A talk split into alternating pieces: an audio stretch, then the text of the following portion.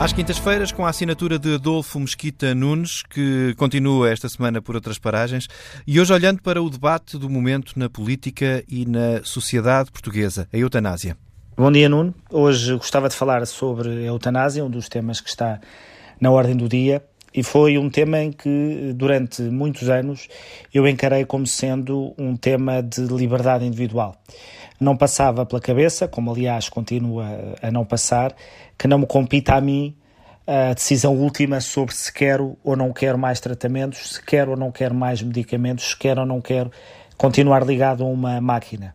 E nesse sentido, fui-me aproximando do tema da eutanásia como uma espécie de espaço último para a liberdade não ser sujeito a tratamentos obstinados ou a intervenções fúteis. Uma liberdade que quis sempre preservar e que acho que ninguém pode ou deve questionar.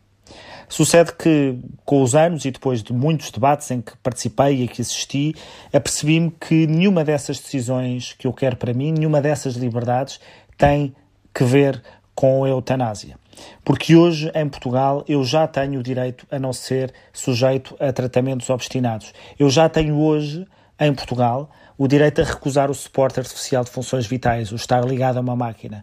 Eu já tenho hoje, em Portugal, o direito a recusar a prestação de tratamentos que não se dediquem exclusivamente a reduzir o meu sofrimento. Eu já tenho hoje, em Portugal, o direito a recusar tratamentos que prolonguem ou que agravem sofrimentos.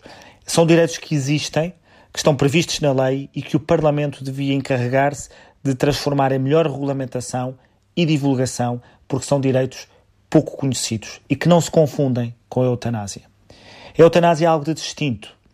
A eutanásia não consiste em alguém dizer que quer recusar um tratamento porque já o pode fazer, ou que quer desligar a máquina porque já o pode fazer, ou que não quer ser sujeito a mais operações porque já o pode fazer. A eutanásia é pedir para ser morto, é pedir para que lhe seja ministrado algo que mate essa pessoa.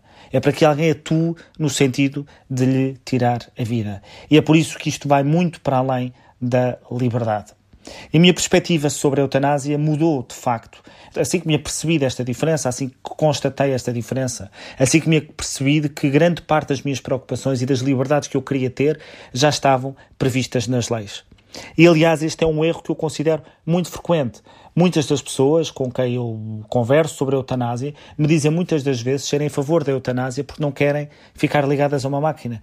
Ora, esse é um direito que elas já têm e que desconhecem hoje que já têm. Esta circunstância de erro de tanta gente dá bem conta da necessidade de debatermos mais a eutanásia. Não é que o Parlamento não possa decidir ou que o Parlamento não possa votar, é termos a noção de que muitas das vezes, quando falamos de eutanásia, milhões de pessoas pensam coisas muito diferentes sobre o que é que estão a votar e sobre o que é que estão a decidir.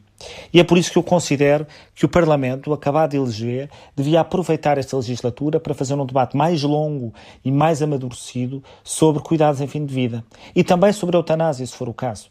Mas que se faça um debate em que cada uma dos portugueses possa saber aquilo que os seus representantes estão a debater e a decidir, já que a ignorância é ainda muito grande. Isso não é, uma vez mais, obstáculo a que não se decida, mas é, sobretudo, um obstáculo a uma decisão mais amadurecida e, se quisermos, uma decisão mais acompanhada por parte dos portugueses que elegeram os deputados. Dito isto, o que este debate deve também exigir de cada um dos seus representantes e de cada uma das pessoas que nele participa é que não haja a divisão entre progressismo e reacionarismo, entre o bem e o mal, como se não estivéssemos todos, de alguma maneira, a tentar lidar com o sofrimento de muita gente que se vê numa circunstância muito difícil na sua vida. E é por isso que também sobre estas matérias costumo dizer muitas das vezes é preciso reconhecer no outro, naquele que pensa de forma diferente de nós, apenas um pensamento distinto do nosso, que não concede superioridade moral na forma como nos dirigimos a ele quando o confrontamos e lhe dizemos que ele está errado.